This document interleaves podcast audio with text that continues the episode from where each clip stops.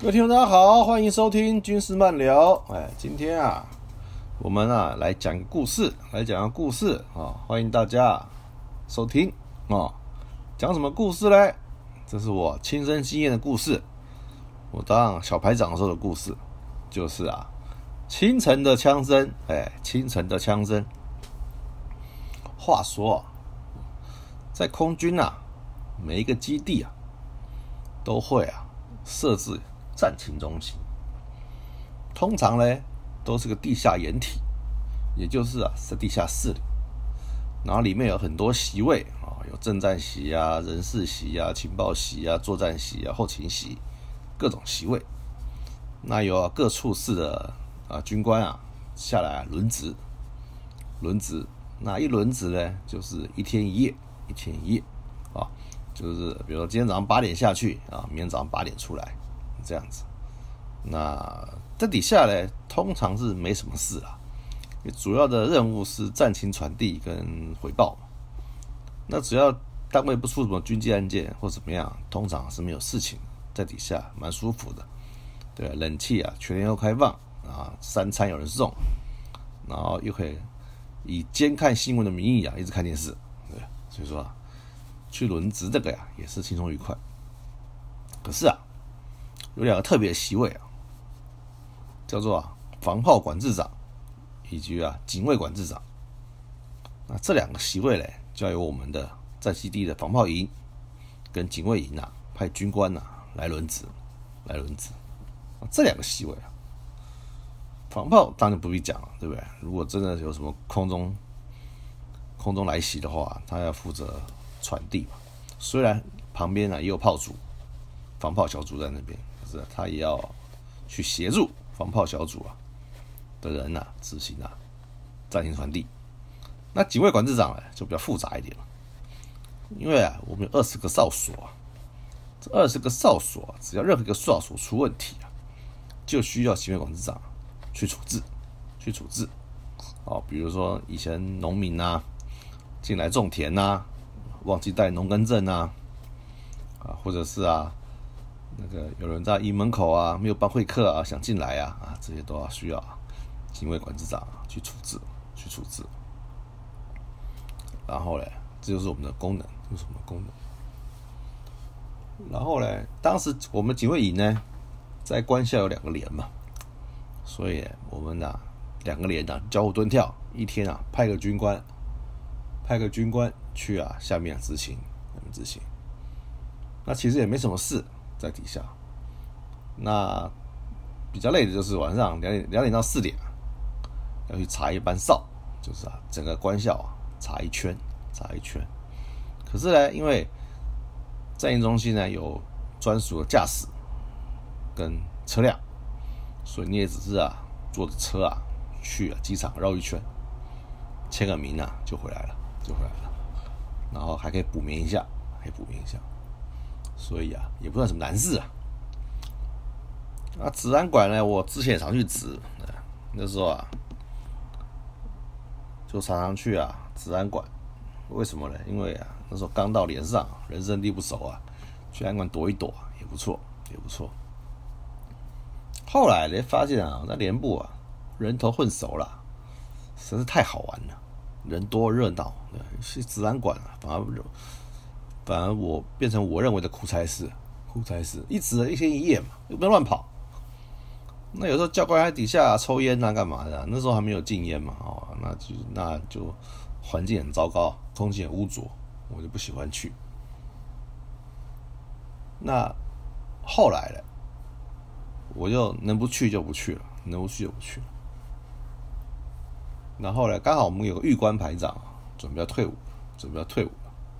那他好像哎，那他还要准备啊考博士班。那我们就会啊，请他下去，看，因为他不背执行的嘛，就请他下去，然后下下去读书。那大家乐得轻松，啊乐得轻松。他也，他也，他他也很高兴。就跑，可以跑下去啊，读书啊，没人吵。后来呢，等我带部队啊整训完之后啊，基本上我也是没事了，就等待当副老长。任期快快快到了，排长任期快到了，当副老长。那除了卑微执行之外啊，每天啊就连上闲晃，就连上闲晃，然后啊找人聊天打屁啊，晚上跟同学去喝酒啊，对不对？日子过得很舒服。可是啊，当玉官排长啊，玉官排长要放放假或干嘛的时候啊，还是在人派还还是在派人去治安馆啊。那我我偶尔啊就会客串去指一下，指一下。就有一天啊，有一天啊，我晚上查完哨啊，已经要四点了，那我赶快啊，赶快去啊，睡回笼觉，对不对？因为六点多要起来，因为因为第一批飞机准备要起飞啊，我们就要起来了。然后赶快睡，睡到五点多啊，被叫起来，被作案官徐长叫起来了。作案官慌张的说啊：“哎。”八少那边啊，有一个岗亭啊，在进到停机坪前面的一个哨所。他说：“有人呐，有阿你们的阿兵哥啊，你们的阿兵哥，特别讲说我们警卫阿兵哥，对不对？拿拿枪制裁了然后那副哨就回报了，你赶快去看一下。”我说：“啊，我这我在上面睡醒，我听到吓一跳，我就赶快啊。”我就赶快啊，跳上悍马车啊，然后啊，就叫啊驾驶啊，有多快开多快，赶快到现场去。然后嘞，然后回报嘞，就有啊，在营中心在营中心人帮我回报。那我一路上啊，干声连连，这种事听多了，想不到遇到了。我就幻想，哦，到底打哪里啊？打头还是打哪里啊？哇，想到这种打头就是难看死啊，对不对？张学长会讲啊，对不对？什么脑袋爆炸啊，脑浆喷的到处都是啊，什么的，哇，听得我那样越想越干，而且啊，不是我连上的哨所，是隔壁连的哨所，是隔壁连的兵，所以啊，我就还是得去嘛，因为实际上是执行人员，就去了，就一到哨所，跳下悍马车啊。马上就问副哨，副哨已经呆掉了，呆掉了。我说人呢？人呢？人在哪？他指着钢琴后面啊，说：“呃，在后面，在后面。”我说：“接下来我才跨出去半步啊，我就看到那个兵。那个兵我认识，是个回忆兵，当六年多了，就一直一直逃亡啊，被抓回来，逃亡被抓回来。然后啦，前阵子啊，还来我这边啊关过，因为我们连上监管了禁闭室。”我们连上啊监管了冈山地区的所有部队禁闭室，所以他来关过，所以我认识这个人。结果呢，他那时候啊，已经啊躺在地上，那那个那个状况呢是，一枪啊从啊左边的胸口啊打进去，然后从啊右边的肩胛骨啊穿出来，穿出来。然后，所以他两还有两个伤口，然后呢，全身是血，啊，地上都是血。可是他说还没死哦，那时候啊，还有半口气在，啊，眼睛还没闭，眼珠子还乱转，还看了我一眼，我还跟他四目相对了一眼。然后嘞，可是啊，他应该失血过多，人开始抽筋了，所以他脚啊一直在抽动，不断的抽动。非常痛苦，看出来非常痛苦，非常痛苦。后来，实在是很不好看，而且那时候我们刚换装啊，六五四步枪，六五 K two 步枪，那个枪状况非常好，对不对？黄力很大，对不对？所以啊，射出去威力啊是很惊人的，神经的。阿兵哥还有还有还有口气在啊。血流太多了，没多久啊，因为前面是机坪跟塔台，然后嘞，再就捧场，捧场的维护中队的阿兵哥都啊要准备啊出来早点名了，因为清晨五点多嘛，那我们早夏天的话是五点五十分早点名，然后呢，人都往我们聚拢过来，因为看到我们这边出事了，我立刻啊，因为那时候一分钟待运班啊也到了。我立刻啊，就指挥啊，这些在密办人员啊，封锁整个现场，不准让人家靠近，对不对？除非是啊，我同意的人才可以进来，才可以进来。因为当时我是最高指挥官嘛，长官都还没到，哎，还没起床，有的还不知道，对不对？后来呢，那些后勤后勤修护人员啊，这边探头探脑的，那我们人还躺在那啊，没多久啊，基地啊，就是官校的高警官跟我们的营长到了，到了，然后呢，救护车也到了，就赶快啊，把人呐抬上救护车，送到冈山医院去急救。可是没多久嘞，八点多传回来，哎，伤重不治啊，就过世了，就过世了。可是从案发啊，我第一个到现场啊，到人呐送上救护车啊，这段时间呢，我们始终没有见到啊，我们隔壁连呐，就案发连呐，干部的声音。后来才知道，前一天啊，连长、副老长啊，已经啊休假了，所以连上是留副连长留守的。连上留副连长留守是合乎规定的，是合乎规定的，是可以这样留的。只是嘞，因为不是重点时期啊，不是战备时期啊，可以只留副连长。问题是嘞，当天晚上嘞，副连长嘞绕跑，跑去啊外面眷村啊打麻将，很妙吧？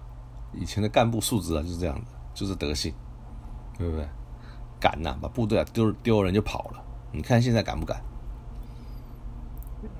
然后呢，当我们机动车呢，机动班的机动车呢，要回营回连上的时候呢，恰巧啊，跟副连长的轿车啊错身而过。他们副连长还搞不清状况，还问呐：“哎，发生什么事啊？这么早出机动车？”我心中都是啊，干声连连的，说：“你们连上死人，你都不知道啊？”你这个脸真是有问题，连回报都没给你回报。只是因为啊，然后啊，那那副连长后来受受什么处分？然后后话。只因为我是第一个到场的军官啊，所以啊，后来啊，重建现场的时候，叫我回去啊，模拟一下，就是啊。躺在那个现场，阿明哥躺哪？你叫我躺哪？说啊，他给啊红包一千块，我死都不躺。我说不要，我说我可以，我可以比给你看，我可以画给你看，我就是不去躺，太太玄乎了。当然了，阿斌哥这样子枉死啊，这样子死掉啊，那当然要调查啊调查。啊那毕竟不是我连上的兵啊，对不对？我们后来。怎么查了，我们也不是很清楚。只是后来啊，家属啊提出了质疑啊。他质疑什么呢？为什么 K two 步枪啊打进去啊，应该是一个小洞啊，一个大洞，就是啊小洞穿进去啊，大洞炸出来。当时啊是这样，他结果我们这个兵呢是被射穿的。家属的质疑啊是被别人打的，而不是自杀，就啊闹得很大。就闹闹闹得很大，然后呢，沸沸扬扬的哦，新闻报道一直报啊，然后，然后家长还开记者会啊什么的，等一大堆，啊，就告民长，民长就很气，对不对？关那个弟兄制裁已经够气了，就还连着他被告，他也不知道他会被告，他为什么被告？又不是，就算是被人家射死的，也不是他指，也不是他他他要人家射的。所以营长那时候叫物主，非常的狱卒。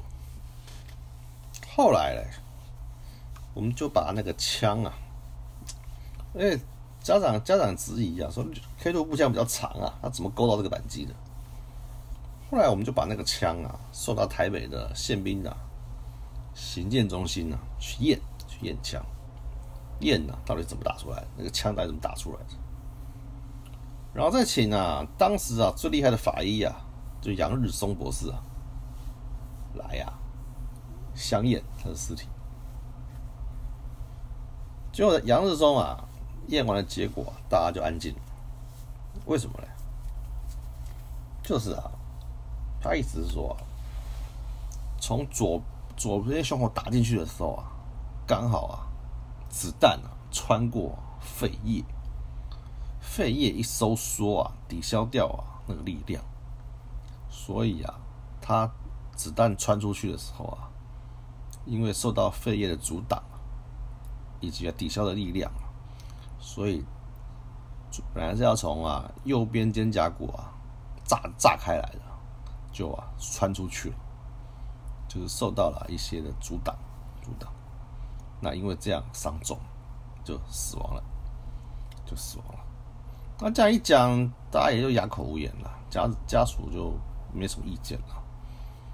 不不过是蛮吃亏的啦，对不对？因为如果好好谈，然后大家不要闹得不愉快的话，还可以勉强用啊，因公啊。死亡啊，来抚恤。那因为是制裁啊，而且闹闹这么大，最后啊，就知道用用啊，因病死亡啊来结案。然后呢，那抚恤啊，就足足啊少了一半，少了一半。所以啊，是有点啊得不偿失，有点得不偿失。那这个兵呢，实在是啊不怎么样，凭良心讲啊，就是一个，就是一个。很糟糕的兵，对不对？据说是欠了太多的赌债啊，怕退伍，因为剩剩剩没几天退伍，剩四四几四十几天吧。就因为啊欠了赌债啊，然后不敢啊，怕被外面人追讨，份额那因而啊就自杀了，就自杀了。这很奇怪啊，怎么会这样就不想活了？实在不太了解。那因为那时候我才是一个小少尉啊，对？就看到这种场面啊，对我自己啊心中啊也是啊有很大的很大的震撼，以及啊伤害，甚至于啊就留下了一点啊，留下一点后遗症。什么后遗症呢？就是啊，我到现在啊。看到流血啊，会怕，那？流太多血啊，会害怕，就很怕看到血。这个毛病啊，只要啊看到人家流血，或看到人家受伤，会有伤或怎么样，我的脚啊就抖啊，真的挺无奈的，叫创伤症候群，创伤症候群，对。那后来你军旅生涯这么多年。一定一定会常常碰到嘛，三不时啊，阿兵哥受伤啊，夹到手啊，被打到啊，戳到眼睛啊，什么的，每天看，哎呀，哎呦，我实在是哦，有时候真的是哦，很不舒服，很不舒服。以前啊都不会有这些啊问题，就是看这个事情之后啊，就是后来看这个事情之后啊，看到这个场面之后啊。我们啊，一辈子忘不了，一辈子忘不了。尤其你跟啊那个兵啊眼神交接啊，四目交对的时候啊，对不对？那时候真不知道啊，真的不知道他在想什么，真的不知道他想什么。所以官校啊，空军官校啊，清晨这些枪声呐，清晨这些枪声啊，让我的军旅生涯。让我军旅生涯，对不对？增加了很多 色彩啊，对不对？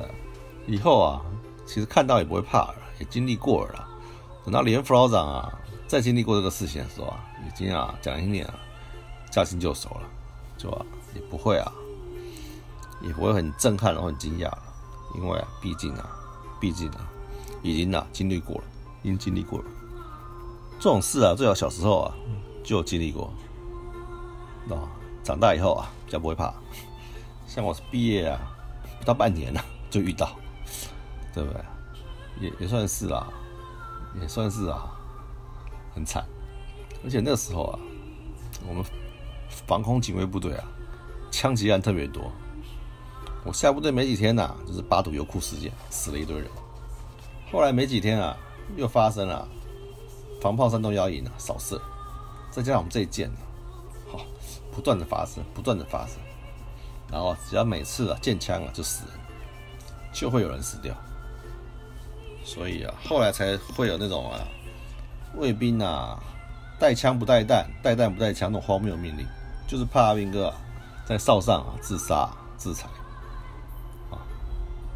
所以今天啊就讲到这里啊，跟各位分享啊清晨的枪声啊，我啊当小官的时候啊。遇到的第一件枪击自裁，非常的不好看啊！如果各位喜欢听我讲的故事啊，请多多的下载运用啊，也可以啊小额赞助啊，这不是要赚钱，对不对？我有终身俸，不缺钱，呃，只是希望获得各位的肯定与鼓励。今天呢就讲到这里，我们啊下回啊再听故事，拜拜。